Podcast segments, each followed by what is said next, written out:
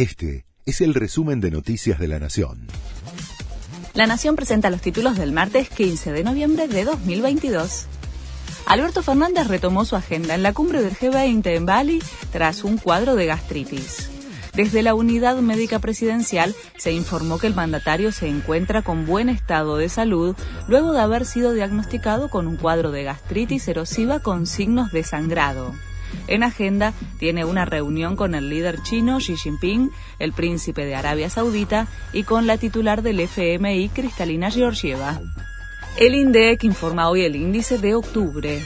Según estimaciones de consultoras privadas, rondaría el 6,5%.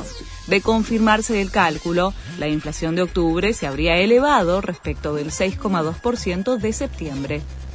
Los médicos residentes porteños siguen de paro y ya hay tensión en los servicios. Reclaman un sueldo de bolsillo de 250 mil pesos.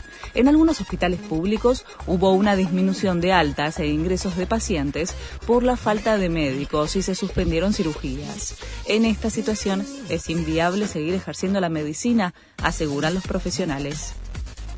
Lula viaja a la cumbre del clima en Egipto con la promesa de salvar al Amazonas.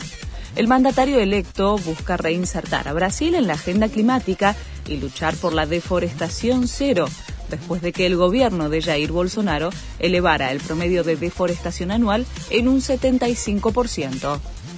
Llegaron los últimos tres jugadores a Abu Dhabi y se completó la escaloneta. Ya están juntos los 26 convocados por Scaloni, que debutarán en Qatar el martes próximo contra Arabia Saudita.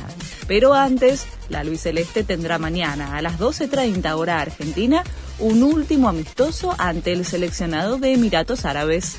Este fue el resumen de Noticias de la Nación.